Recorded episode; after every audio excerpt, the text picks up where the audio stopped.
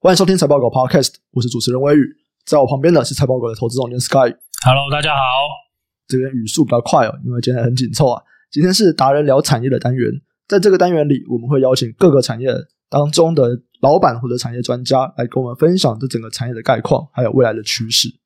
那讲到最近啊，比较热门的这个产业的新闻，应该就是世界杯足球赛又要开打了，而且今年可能是这个梅西跟 C 罗的最后一役嘛，那也蛮受人瞩目的。关于这个世足赛，其实跟之前的奥运一样，它都有一个循环，对不对？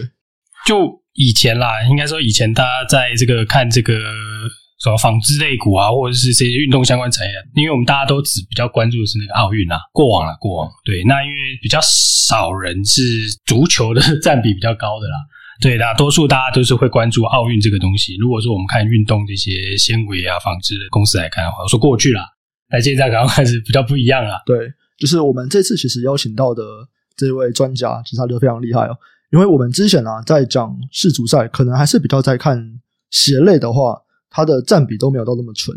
那今天我们邀请到的是全球的这个足球鞋一哥啊，这个股票代号六七六八志强国际的董事长陈维嘉董事长。那请董事长跟听众朋友打声招呼吧。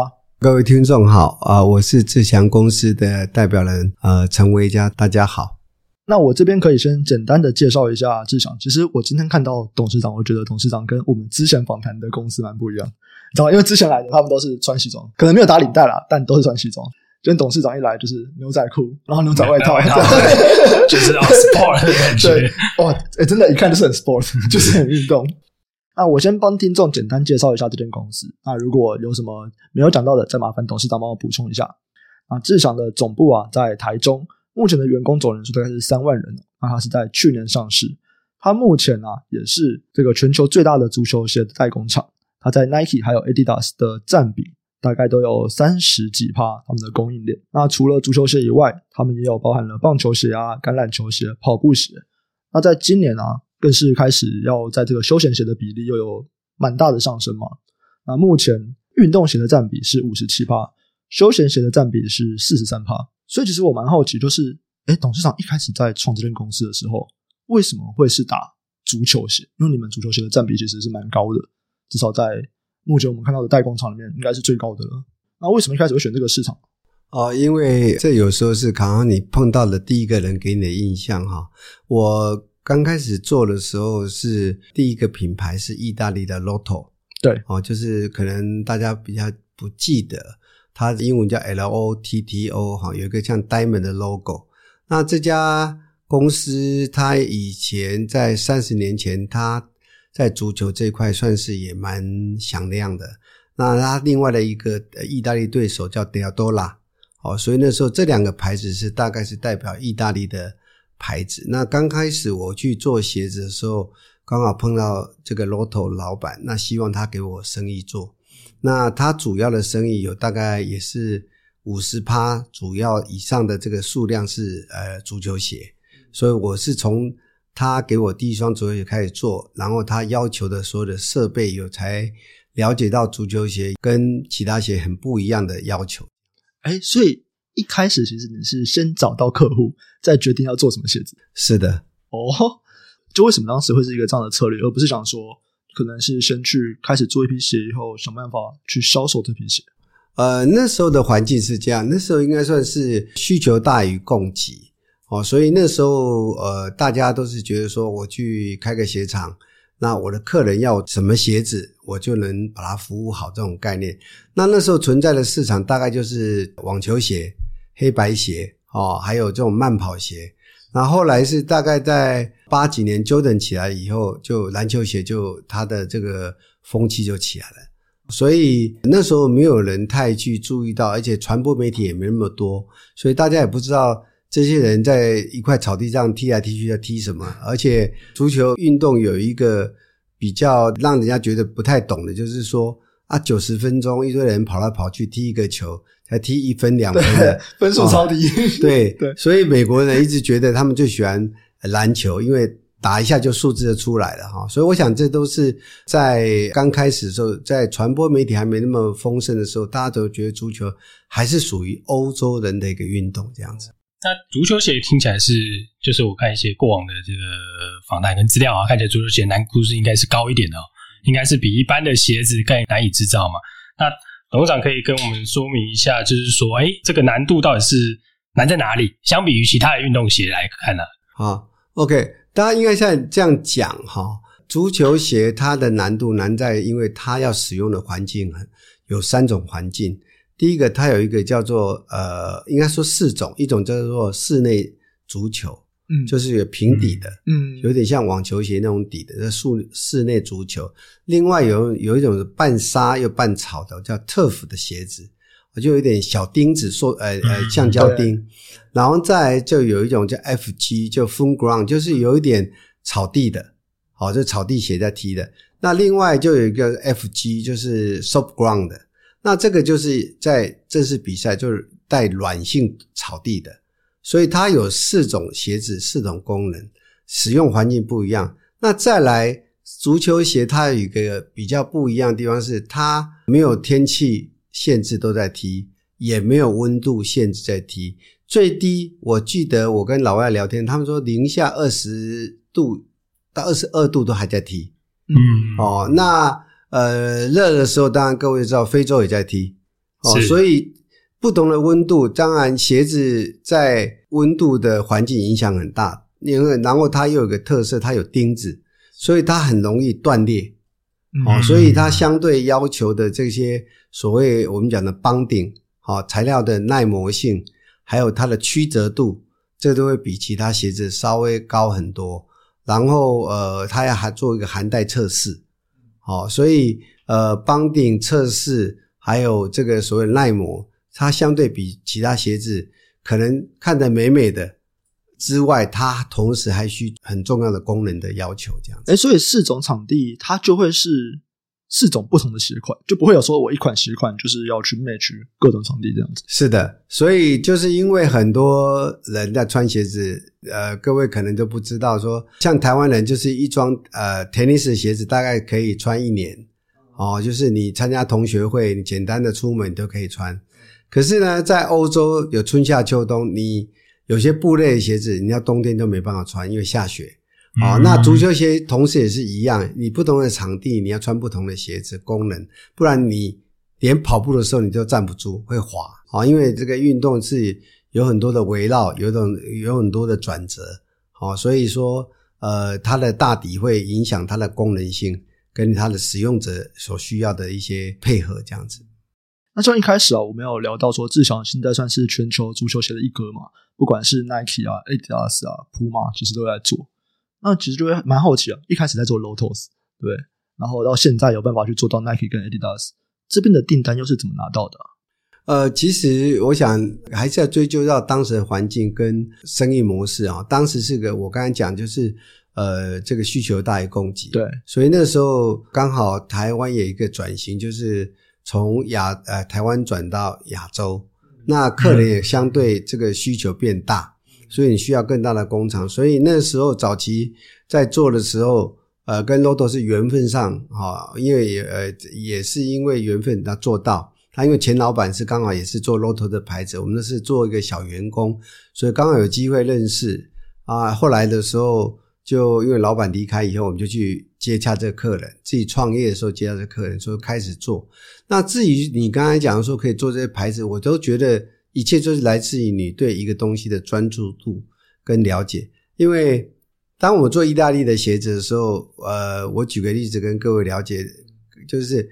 意大利人做这个鞋子，足球鞋的时候，他们是还会用车子，用真车钉子去车底部，就让它粘着更好。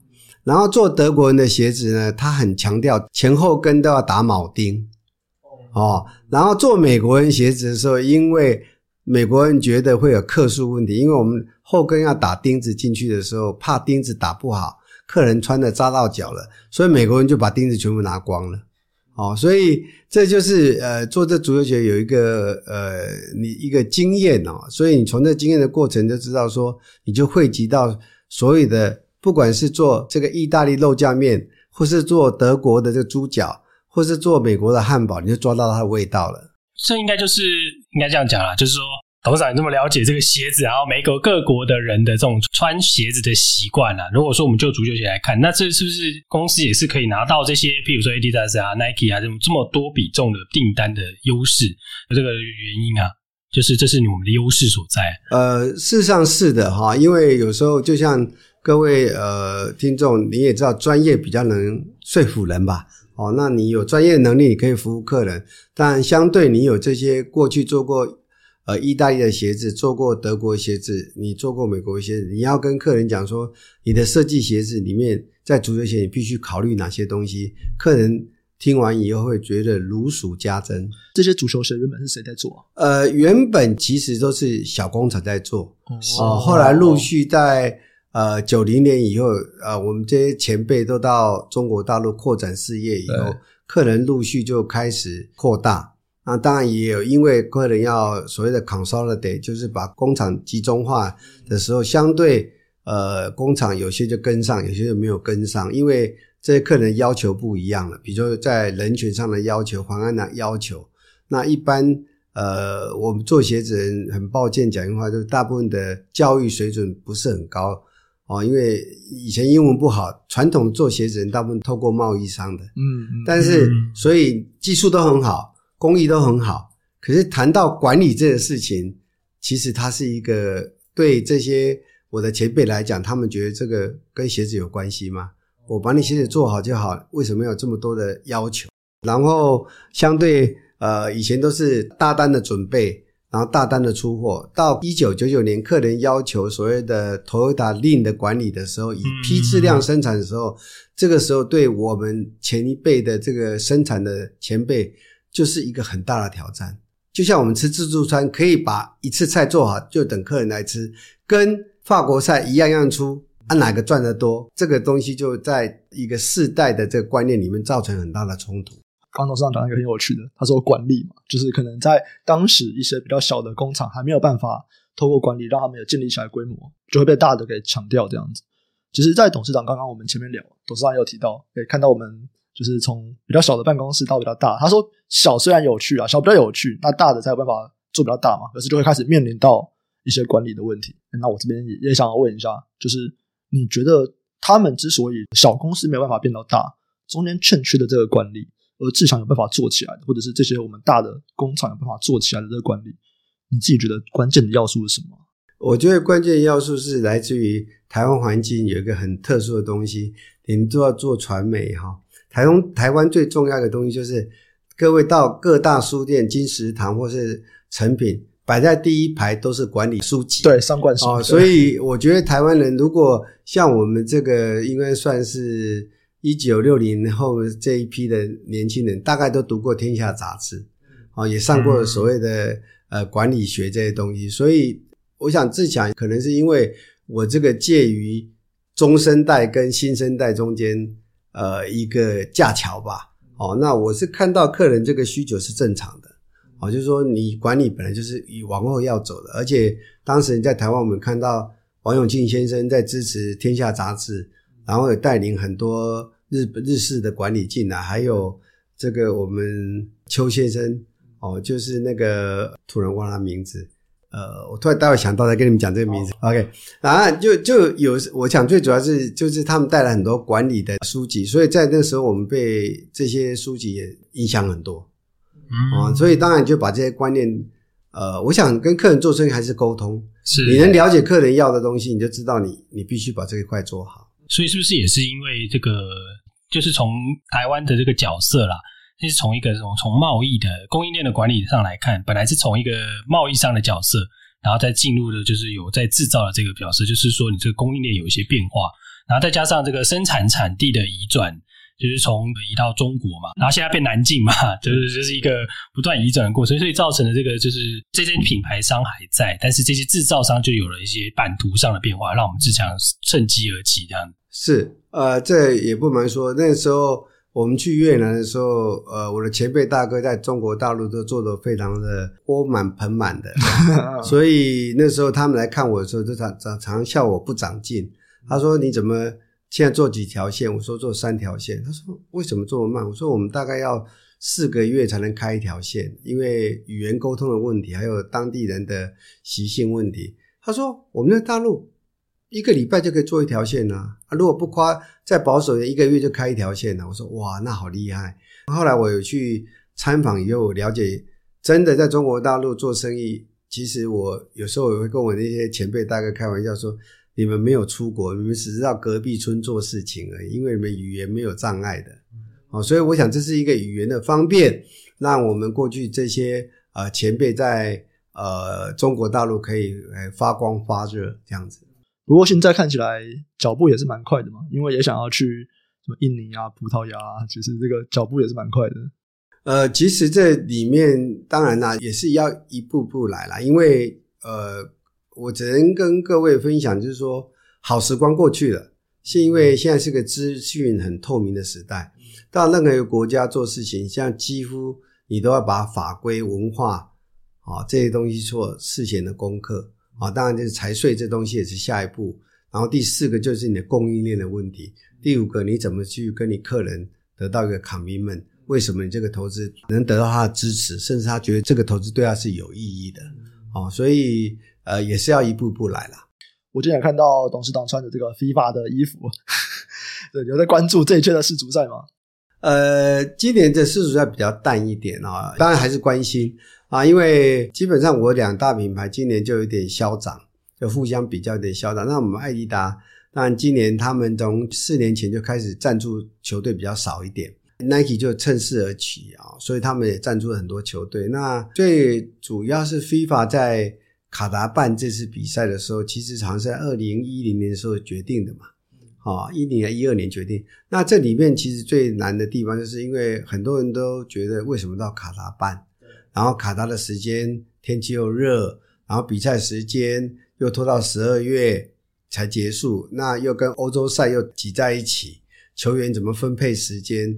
所以那时候负面的消息都非常多。哦，那当然卡达本身也有政治问题、宗教问题，又不能喝酒，对对，所以大家就觉得，这次不是有稍微解禁吗？没有，百威昨天才讲啊，百威是。就他赞助嘛，他本来要卖酒，然后上礼拜说不行啊。不过那个谁，FIFA 主席有解释，他说他们会继续让大家喝酒，可是还在运动区可以。对对对对。哦，当然他们有一些所谓宗教派说，我们这个国家要尊重我们这些东西等等的规定。可是我想，FIFA 有跟他们沟通，你既然要迎接外部人，你就要让人家适当的有他原来生活的一些节奏，但是就在划定一个区域。我想这也是一个妥协。对，是，因为其实。看足球喝啤酒，很像已经是一个文化的感觉的，很合理嘛。就是我提一个题外话，可能你你们不知道哈。呃，我觉得我们台湾人可能就像我们这一代人做 OEM 做太久了，都很多事情都讲究效率，所以我们去看一场电影就完了后，就接下来去跟朋友吃饭了。哦，那可是在国外看一场，这 studio 看一场球赛，它是一天的活动。他进去看球赛的时候，他有分不同级数的座位，然后他 A 级的话，他还有餐给你吃，然后还有说明给你看。啊中场休息的时候，你还可以点菜吃，停车位置弄得好好的，所以他们大概就是进场时间会在一个半小时到两个小时就进场了。哦，我们台湾人大部分是前十五分钟或者刚开始开场才进去，所以我们没有彻底的去研究一个赛事的这个仪式感。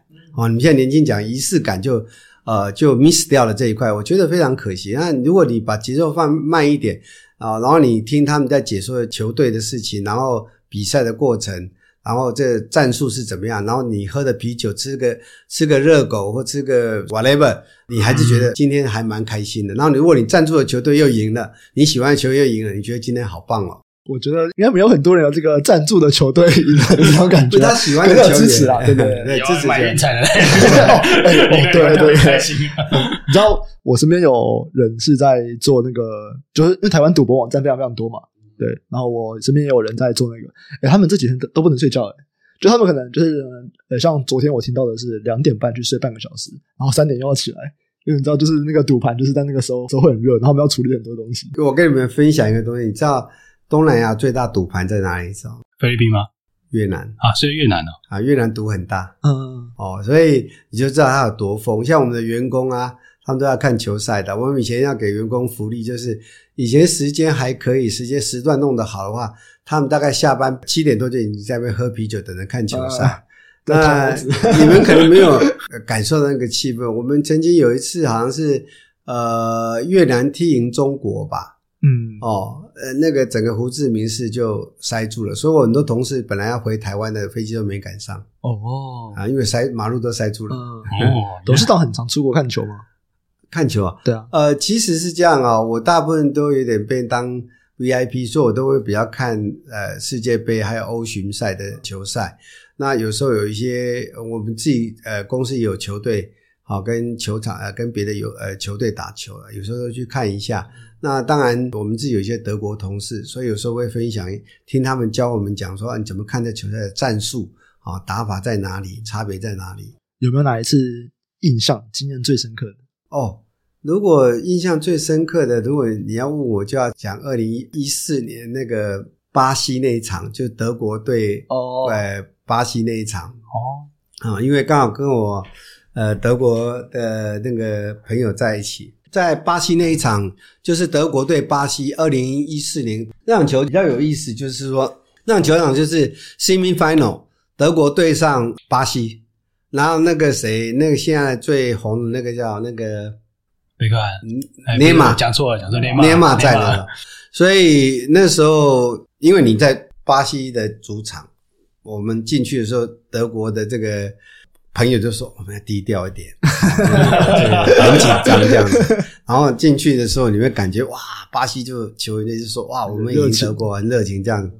结果一开赛一踢的时候呢，啊，涅马这样子踢了十五分钟的时候，有点被撞到背受伤了，然后行下去。然后呢，后来陆续呃，德国就进第一个球。我所有德国朋友都。”跳起来，你知道吗？所以旁边人马上大家拉他坐下来，坐下来，然后又踢第二球进去，又很兴奋跳起来，然后又赶快拉下来，然后第三球就不讲话，你就看到巴西的观众就开始就很很很很就心情不好，你会觉得说哇，那这个 球赛低气压，所以你会觉得说这个这场球赛真的是。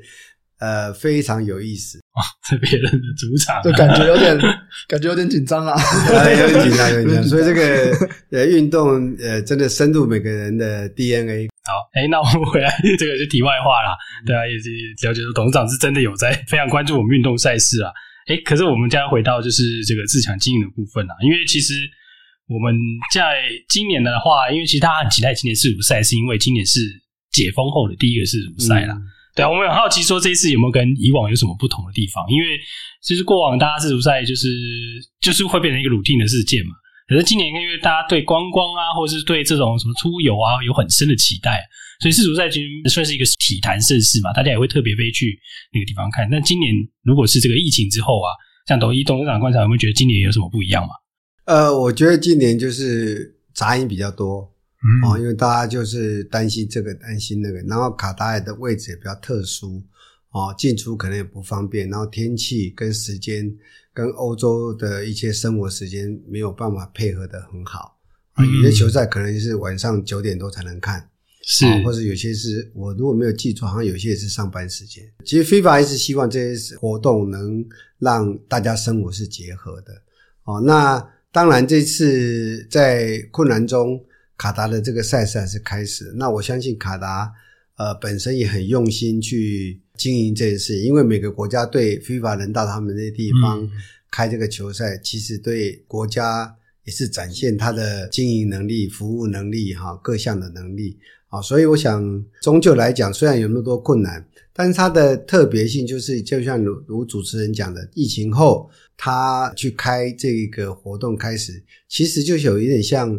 两年前那个欧巡赛一样，是啊，那时候是 Boris Johnson 跟欧洲足协两个人硬是把它弄上去的啊。其实排除万难啊，弄两个区两个国家来踢这个球啊。当然，最终证明运动还是让大家带来太多的喜乐哈，所以大家当然很希望期待这个啊生活正常。其实我去看过去大概四五年的世足赛，他们。都是一次比一次热，就是在网络上面的声量。我看的是像 Google Trend 大家搜寻的这个量，或者是一些媒体的文章量，在过去四次都是一次比一次热。那目前就像董事长刚刚提到，目前看起来比较冷，可是毕竟也才刚开幕而已嘛。对，刚开幕而已。对，董事长是怎么样看接下来这一次世足赛的这个声量？你觉得它一样会再拉起来吗？还是就因为你刚刚讲的这些因素，这次有可能会比过去几次来的比较冷？呃，我觉得还是会拉起来啊，因为呃，FIFA 在做这些事情的时候，我觉得他们经验非常丰富，而且各个国家都投入那么多的人力跟资源。那球员其实他最佳的状态就是为了这一天。哦，所以就像这一次你们会觉得很有趣的，就是 LV 特别邀的 Ronaldo 跟呃 Messi 两个人就是下个棋，下个棋。哦啊，其实呃，因为这两年都这两位都是踢最后一次的哦，所以我想对每个运动员还有球员呃观众对球员的期待，我想就像流行音乐将会在你这个年纪的时候，这首歌曲是你可以告诉你子孙的。哦，所以我想他一定会起来，因为他太有故事性了，也有点像那个之前费德勒的最后一战，是是是是类类似这样。我相信，我相信这些东西都是你看到费德勒那场球，我相信这两位球员的风评都非常好哦。所以我想他们从小被人家看不好到踢到好，那一个是一直维护非常好的形象。我相信他们的最后一场的这个比赛应该。是成为我们这个年纪，我相信这个年纪人一个很好的故事。LV 那张照片真的应该是这几天在社群上面世足赛最红的一个话题。是 GQ 还是什么？LB 啊，就就他们两个在 LB 的皮箱上面下棋。对对对对对，对啊，那张照片超多人聊。因为我因为我就一直记得那个啊，像我印象很深刻是席丹的最后一次那个世界杯啊，那一次就真的因为大家都看不好他。然后就一路一路那个法国队一路把他带到那个，诶我记得准决赛还是决赛？对对对，对啊，那那那届我就印象很深刻。对，啊，我觉得可能是一开始啊，一开始的时候大家可能还不太看，到了开始八强，大家就开始哇，知道球员谁比较帅？对对对对对，是是是，而且而且你别忘了一件事情，刚刚讲的赌盘开这样子，赌盘在外围也会做很多的声势哦，所以呃，我如果没有记错的话，上一次在呃 Russia 有一场球。是有个冷门的球队，我忘了名字了，踢到 semi final 什么？他们本来是冷门球队，就那个独彩就赔一百倍啊，还是一千倍？我忘了。嗯，所以有时候，所以所以所以有时候就是这样子啊，就是你这个彩券的地方的人，他们其实有很多的这个加分呐、啊。嗯嗯嗯。所以我们就是为什么说运动产业这个东西，其实我们台湾人太忽略它了，很可惜。诶、欸、这真的是一个很大的市场诶，因为球是远的，很容易读书呢，经常读书呢。诶、欸、那我们回到这个，就是这种品牌吧。因为虽然说 Nike Adidas 都我们客户啦，但就不管他们消长，其实我们还是可以得益。但就是有一个比较大的缺点，就是说现在品牌的这个变成短链嘛，就是它时间的这个反应速度会变快。那那个库存它也会倾向，就像刚刚董事长提到，就是他们是比较。比较偏什么精实生产，或者是这个库存比较低库存的模式啊，反应的这个速度要变快，lead time 的时间要缩短。那因为现在疫情后嘛，那整体来说，不管是 Nike 或是爱迪达，他们在这个法说会都有提到一些，他们有一些库存上的 burden 啊，对啊。当然我们相信它是会会去迟早是会卖完的，只是说短期目前看起来库存稍微高一点。那我们公司怎么看这一件事情啊？呃，基本上哈，呃，我们认为这个事情是正常的，嗯。啊，因为原因就是疫情嘛，是那疫情造成两个原因，就是你的你的这个船运问题，嗯，好，那你呃有些货晚到，有些又不该到先到，所以有时候会造成他们整个呃 warehouse 跟他们供应链整个白色的时候会有乱掉的一个节奏。那当时疫情慢慢展开的时候，大家都需要东西嘛。所以，即使在这一年多以前，疫情慢慢结束，两年一年多前左右，他们都比较持平乐观的看待说，嗯，疫情后大家会朝向健康产业的方向走，哦，所以可能货这方面就稍微也 push 了一点。是，那当然，我觉得货就是这样子嘛，买卖业就是这样，你进货销货，进货要，那你就要总是有存货嘛，你要处理嘛。是，所以这就是因为他们这些品牌都很很强大。他们有他们的通路去处理东西，所以我相信就是存货处理完以后，一切又回归正常了。了解了解，哎，那供应链这边好奇的多请教董事长一个东西哦，因为这个管理学上面常常很多人讲什么长边效应嘛，对啊，大家就会觉得说啊，现在资讯的这么发达，为什么会还是这种长边效应还是不断的存在？这个其实呃，就像刚刚我们在聊的嘛，有时候资讯有时候还参考，你还在参考实物上一些问题，是，是，因为你有些对象他的经营模式，比如说举例来讲，你自己的直营店占多少，还有你有些是用网络直销占占多少，是，然后你还有一些比如说那个代理商的，嗯，哦，他他的情况，那这些东西又分 region，每个国家不一样，是，他给你的资讯的程度是怎么样，都有一些呃落差。哦，比如说他对方的财务情况是怎么样？哦，然后因为这东西又又牵涉到一个问题，就是有些 agent 你卖的多，他还给你好的折扣。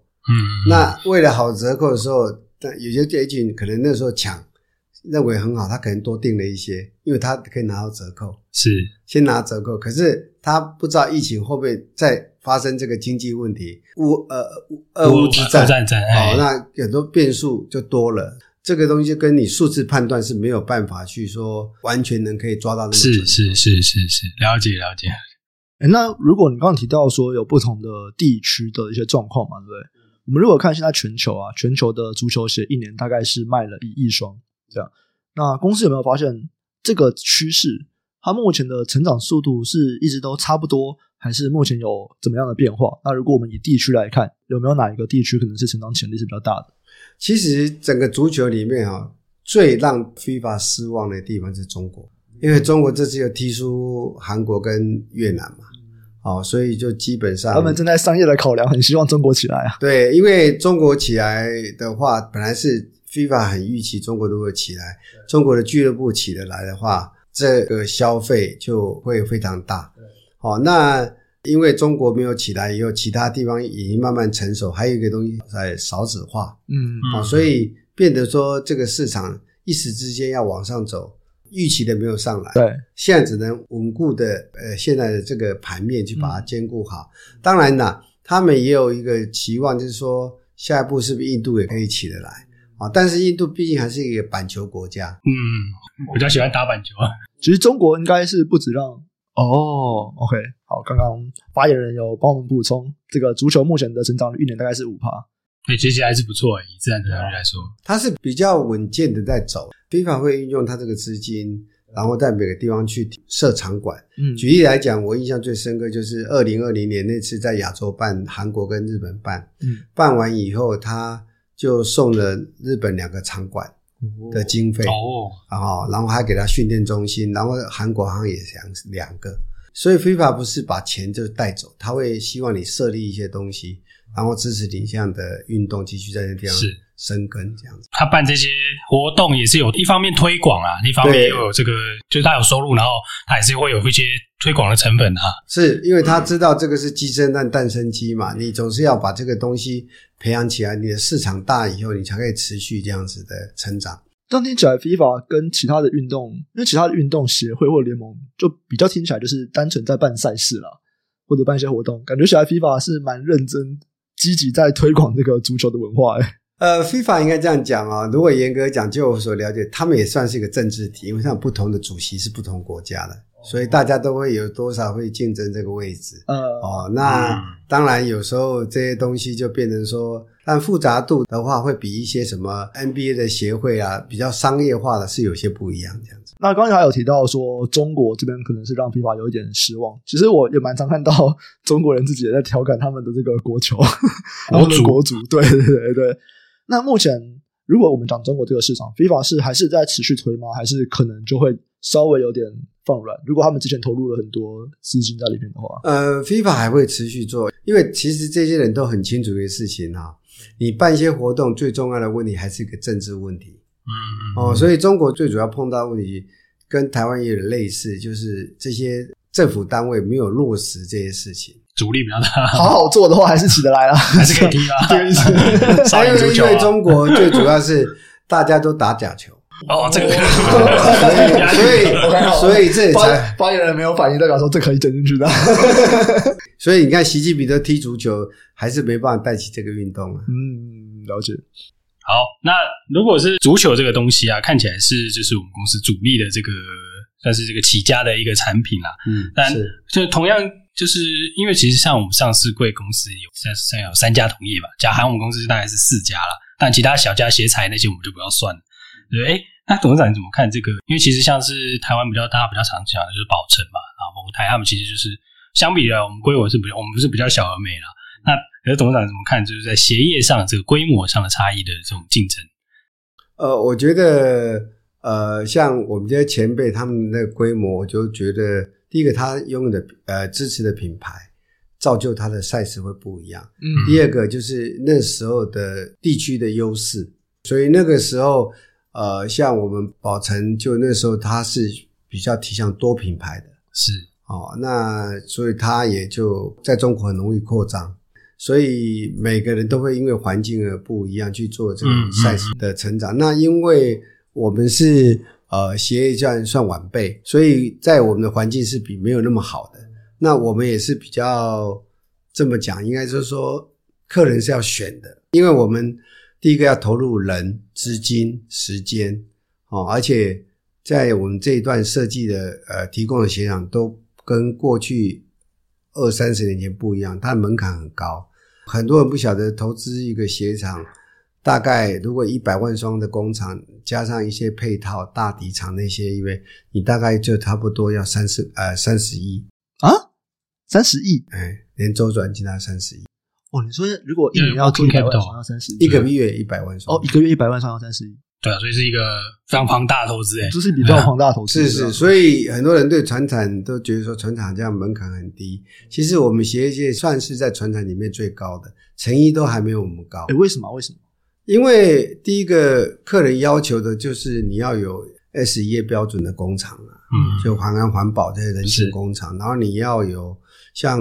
呃，有一些比较要求你要有所谓的幼稚园啊，幼稚园，对，你要有这些服务，然后你现在又要求 ESG，你要有太阳能板，你要回收水，是哦，然后你还要有呃，像我们外干都还有宿舍，然后你礼拜六放假出去要有接送车，哦，那你还要有健身房，哦，等下这个待遇有点高，连健身房都有，嗯，没有，我绝对不能跟台湾的电子业比啦。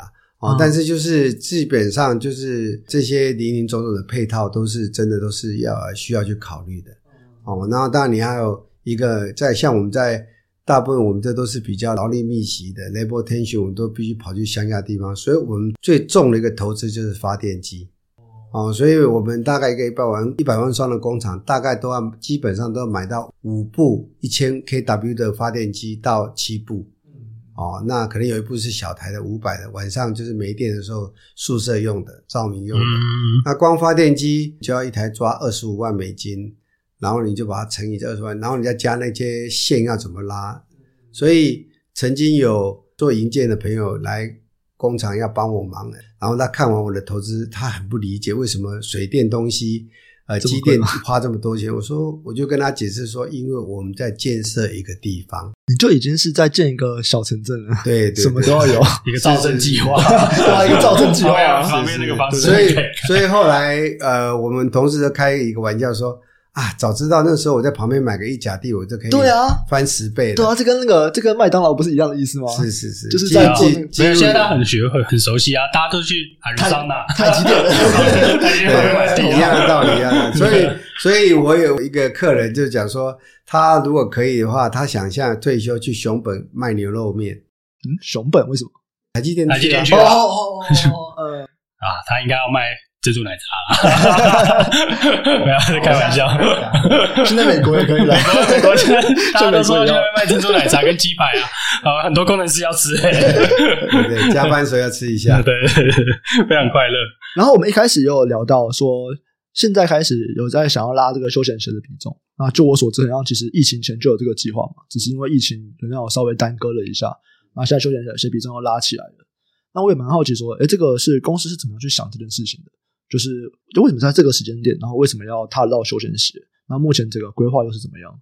呃，很坦白的说，就是你希望把你的这个生产的这个设备使用率极大化。当然，就刚才你也提到说，足球鞋毕竟有它的季节，还有它的成长的这个量的一些，不像别的鞋款，哦，就反应比较快，它是比较年度跟季节性的一种东西。那当然。以一个企业经营，加上我们是上市公司嘛，所以你要对这些股东负责，你就必须有责任去思考，你还有什么东西可以让你的呃机器可以这个生产可以极大化，当然也可以把你的业绩带上来。嗯嗯，了解啊。其实我也要跟董事长请教一下啦，因为我们这个自强其实比较主要工厂都是在越南跟柬埔寨嘛。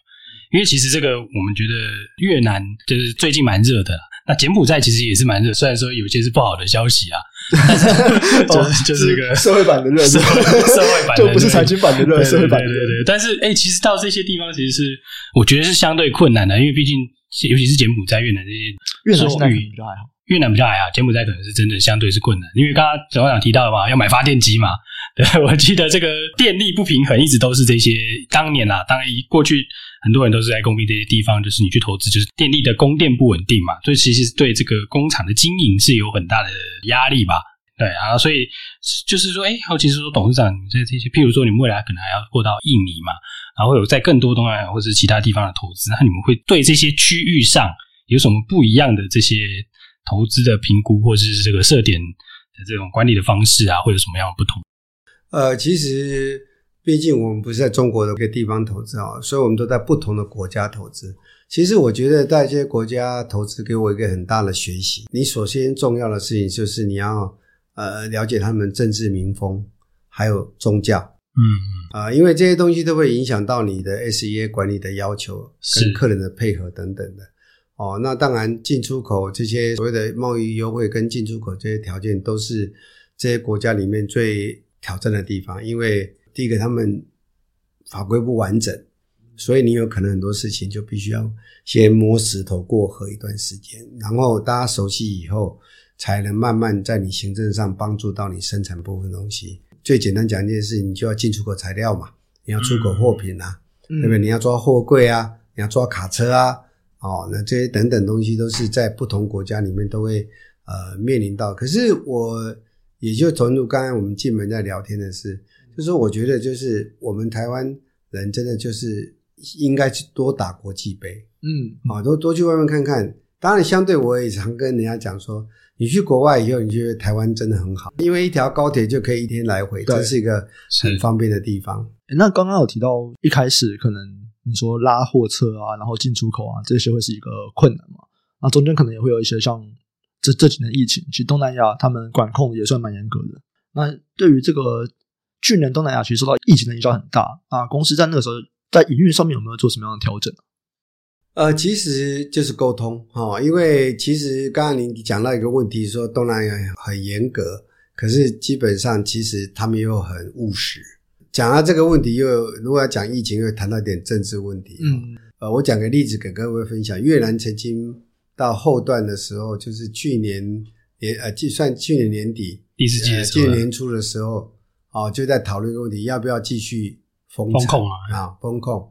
那因为这些热带国家的人大部分都比较乐观，没有像台湾人有存款，所以他们也住不起那个防疫旅馆，然后他们也没有一人一室的地方。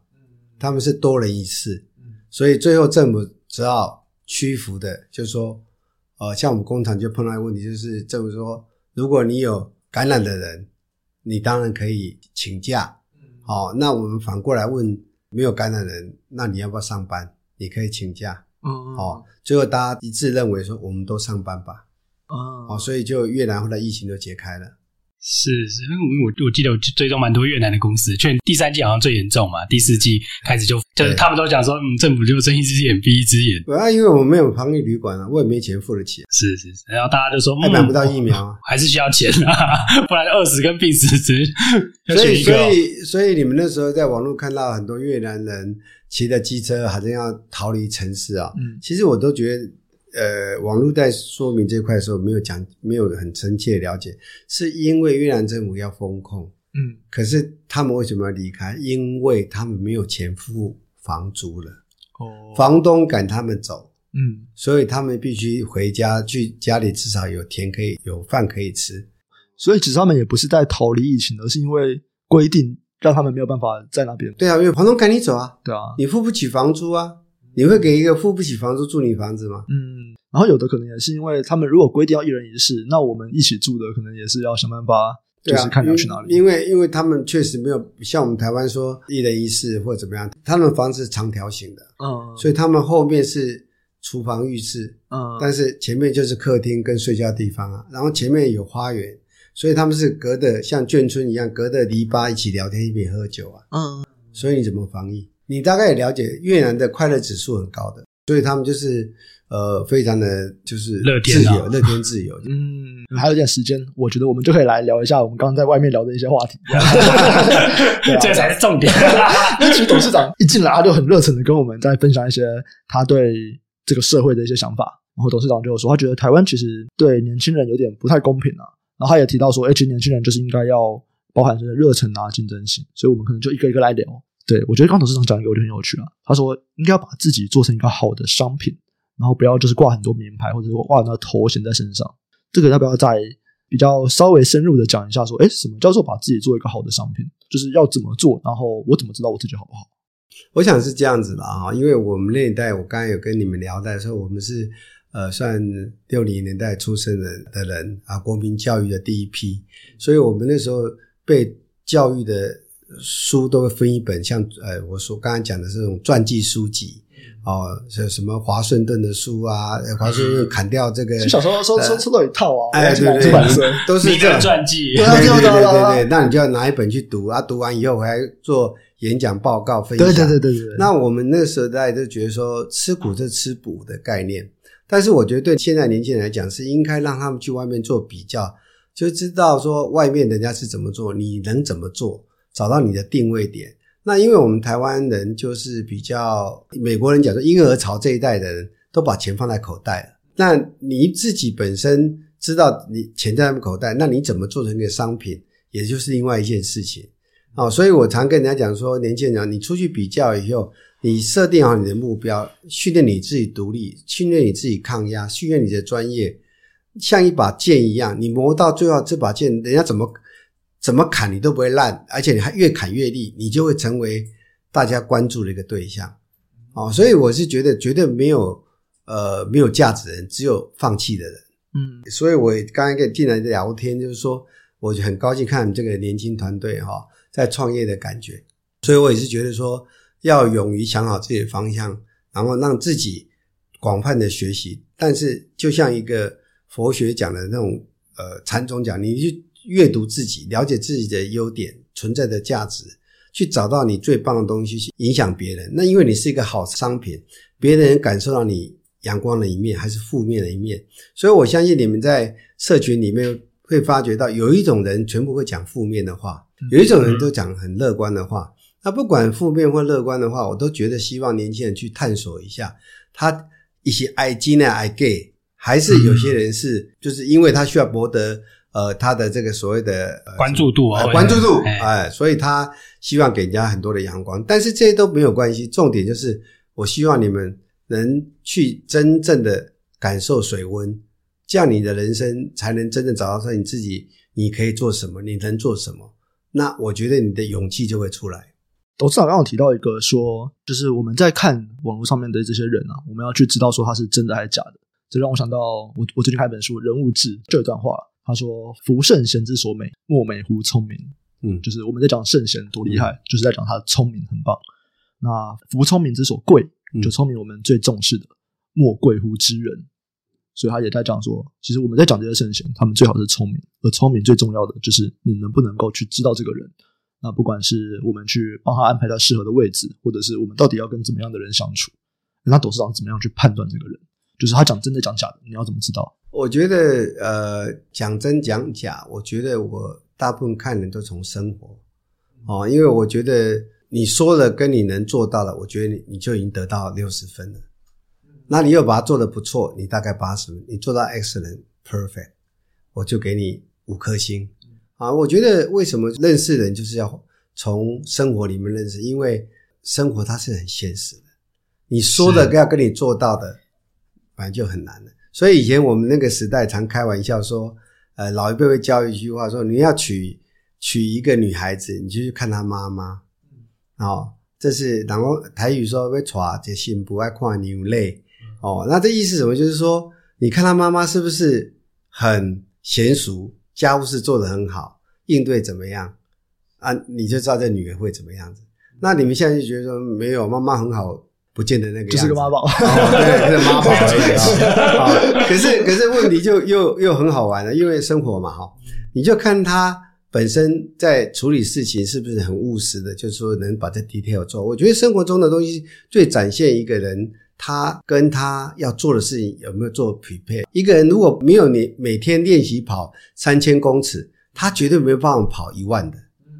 所以你跟这个智者听了这些东西的时候，你要不要判定他？其实重点不是我们需要去判定他是真的假。我觉得判定这个事情是对的，你能可以想象说你可不可以做到他那个样子？嗯嗯。哦，那你如果你做到六成，我觉得你你也可以接近圣人了。了解。好，那再来一个是你说找到热情吗？热情要怎么找？很多人现在不知道自己热情是什么。呃，热情是这样子，我觉得就是还是要跟自己对话，因为你要用个鱼骨图分析出来你所有的现象。鱼骨图分析吗？啊，对，就其实想说你叫什么？你们年轻人都很多工具嘛，对对，你就了解说你自己的属性什么样的，那你去跟这样的类似的人去看他的发展会走什么方向？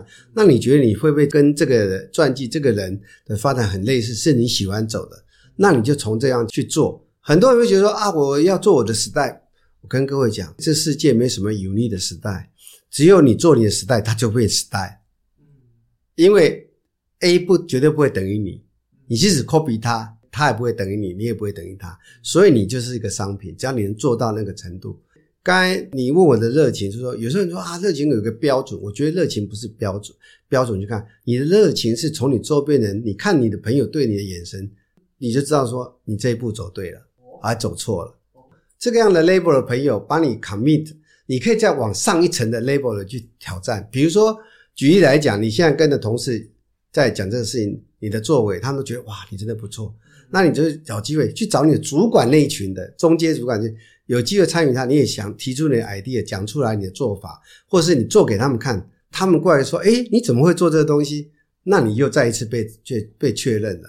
那你如果以每个问题。这都都是每个困难，每个问题都是一个学习机会，所以我只是想跟年轻人讲说，你的热情是要从失败、跟错误、跟困难中学到，不是那种容易的，因为容易的大家都要，我也很想数钞票啊，不要晒太阳，可是问题就是过路财神啊，很多年轻小女孩去做呃银行理专，我都劝她赶快离开这个行业，因为 这个是电脑以后会做的事情。我去欧洲看的银行都没有人啊，哦，真的吗？因为欧洲没有像我们这样服务这么多，欧洲没有人的，哎，还是欧洲银行都不开，这样，欧洲摆烂。欧洲是应该说他成熟，只服务很有钱的人。啊，其他人就是那个 ATM 卡取取一取而已。啊，哦，他也不，他已经把你分隔分好了，所以你的热忱可以做什么，他都知道了。哦，所以我是觉得我们台湾还不是成熟社会的时候，赶快在这种我们东南亚呃，应该算以开发未开中间的国家里面，赶快去找机会，因为我看过已开发国家。对，真的就是一滩死水哦。因为为什么？你说像欧美吗？对啊，因为你去问 Goldman Sachs，你问个东西，他可以给你分析这所有东西，谁可以做，谁不能做，要多少钱，他马上可以告诉你，不是 model 是转什么形状的。嗯，然后如果他看你还有点价值，他就说，那你去找谁？找 Sky 啊，Sky 在做这个，你问他 Sky 会帮你，他在做什么？你问他，就是我我介绍你去的。那你跟 Sky 谈得来，Sky 说好吧，那你不然做来这边做什么工作？然后你可以看到他那个领域有不同的资源，嗯，哦，所以我相信你们在做这财务东西，你们要记住一句话：所有的钱都是从金融业放水下来。对，哦，所以当它放水下来之后，就已经我们最后一波了，因为它已经放水下来，所以你知道方向了嘛？对，那方向就是你在这最后一波的哪一个节点赚到钱了。好，所以回到公司的话。公司在未来可能三到五年，嗯，大概是抱怎么样的愿景或策略呢？三到五年，我们是这样子哈，我们基本上是希望，当然就是把我们有未来规划了几个呃 region 的国家，把产线都稳定的开上来，嗯，那第二个就当然就是希望我们的呃业绩能成长，嗯，好，符合我们股东的期待。那第三个比较有趣的是说，当然你们都有看到啊，我们希望是说在我们欧洲那一块的工厂。是能把它做成功啊，因为那个代表一个很大的跨距，就是说我们从亚洲跨到欧洲去。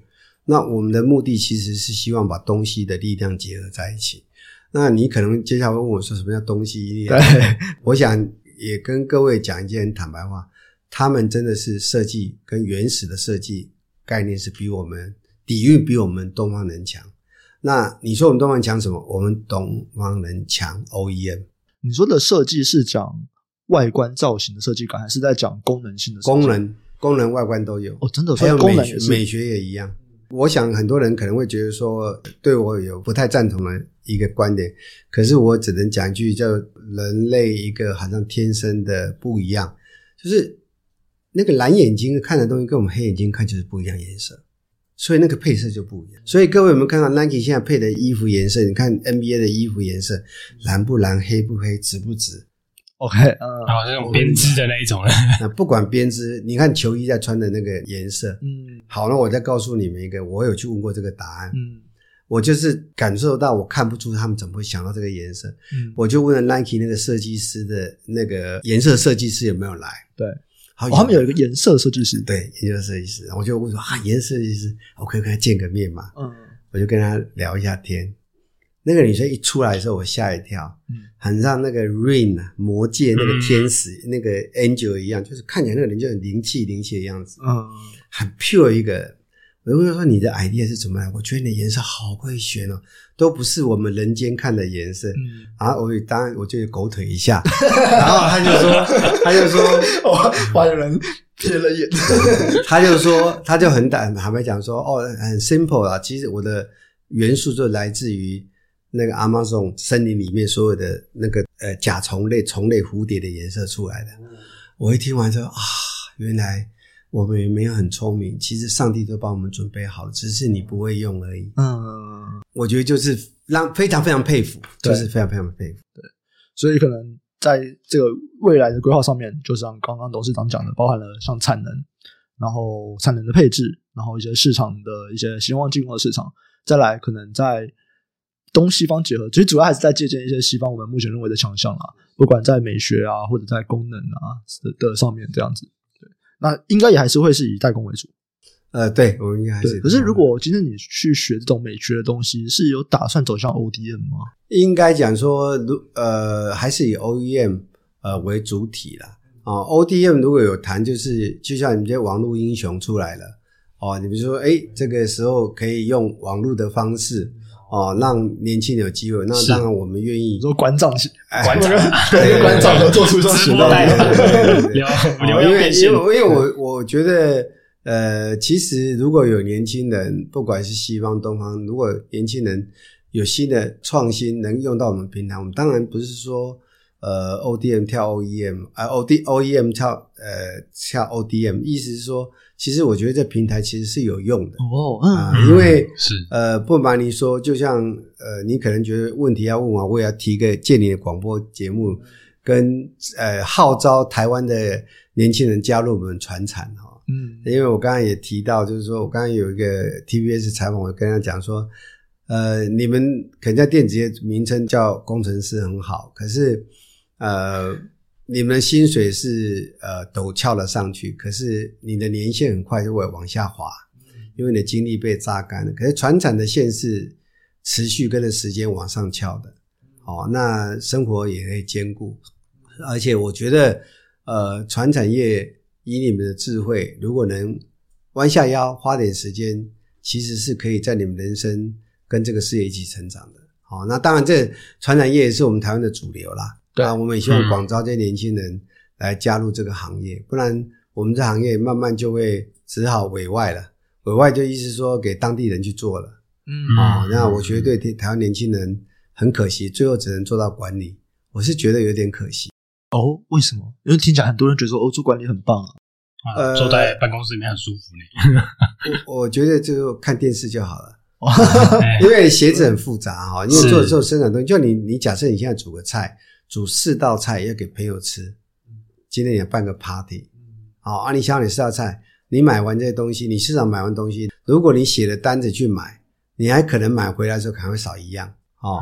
然后有可能你在处理菜的时候，可能数量不对，嗯，哦，所以你想看做鞋子多复杂，我们还要鞋带一对一的，对，颜色要一对一的，是哦，你买多就浪费，买少。没办法出货，是，所以它是很有趣的、很复杂的一个行业。可是我常跟人家讲说，能做鞋业的话，什么行业都可以做。因为为什么？因为你最被最麻烦的事都挑战过了，没有什么比这个再麻烦。其实船厂有个蛮有趣的，就是老师傅是非常非常有价值的，因为那里面有很多很多的眉角。是，所以我才说老师傅还有几个活着，你们赶快来学啊！嗯、不然的话，以后真的就只能看网络学了。哦，网络有吗？那没有啦，看不懂吧？可能最后只能手把手教，最后只能像那个教菜的、做菜的一样，就拍在网络给你们看。不然怎么办？可是我觉得船长有个地方很有趣，像这个现在科技很多在讲那个 ESG 啊，其实传统产业比较早面临到这个问题，尤其是服饰这些的。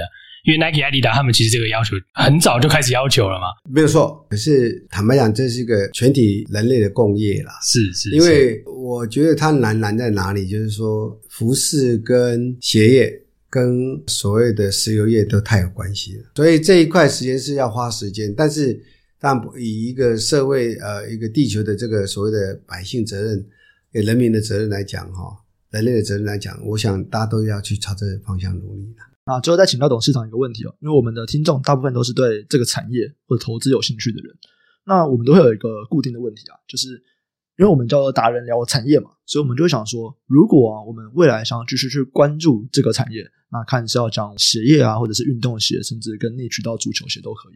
如果我们要去关注这个产业，那有没有什么重要的指标是我们可以来关注的？呃，我觉得基本上简单讲就订单。怎么关注订单？我们怎么？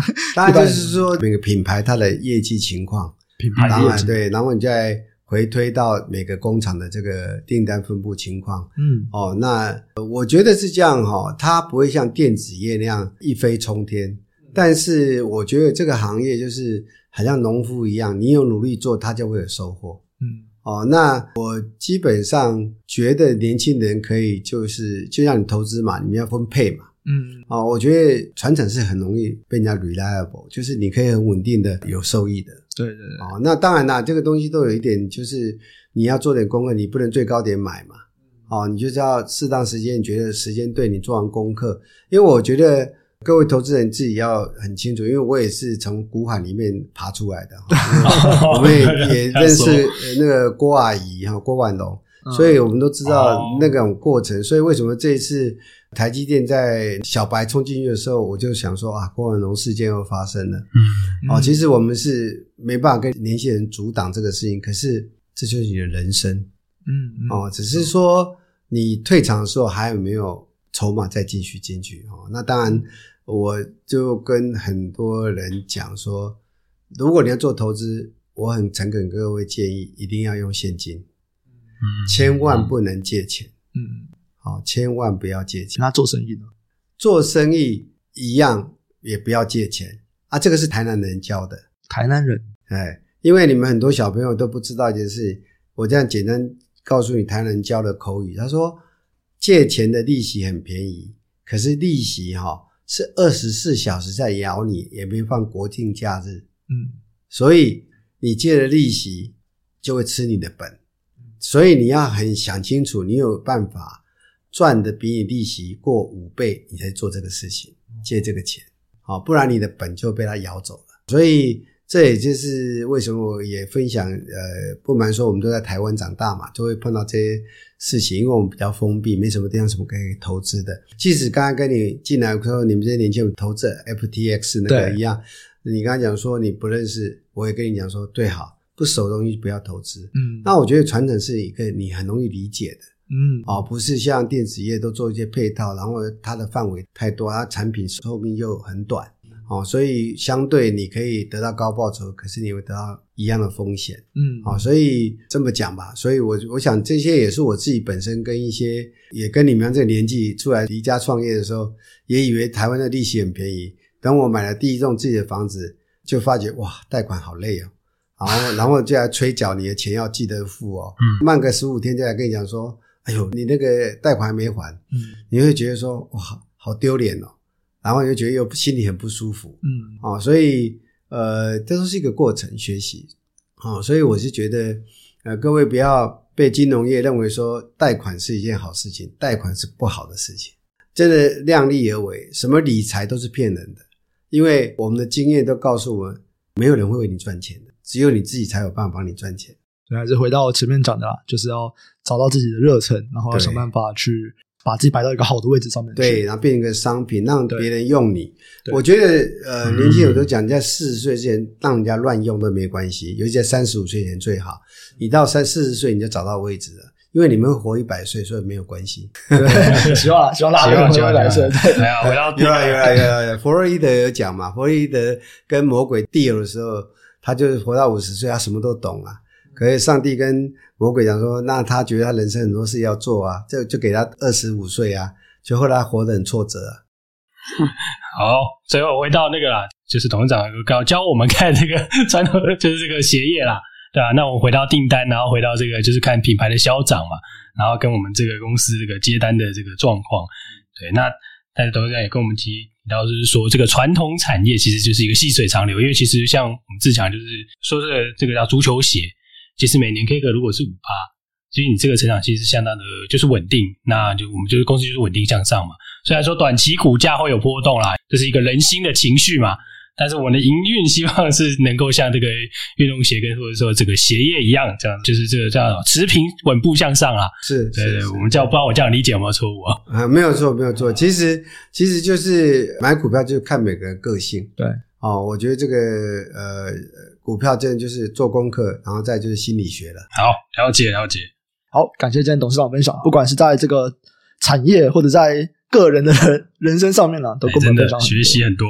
那我们也看到这个足球运动的人口现在也是越来越多嘛，接下来也还有亚洲杯足球赛啊，还有欧洲的足球联赛，还有董事长也跟我们讨论了说，可能最近在疫情这边，不管是这些品牌商他们的经营模式的变化啊，或者是库存的问题。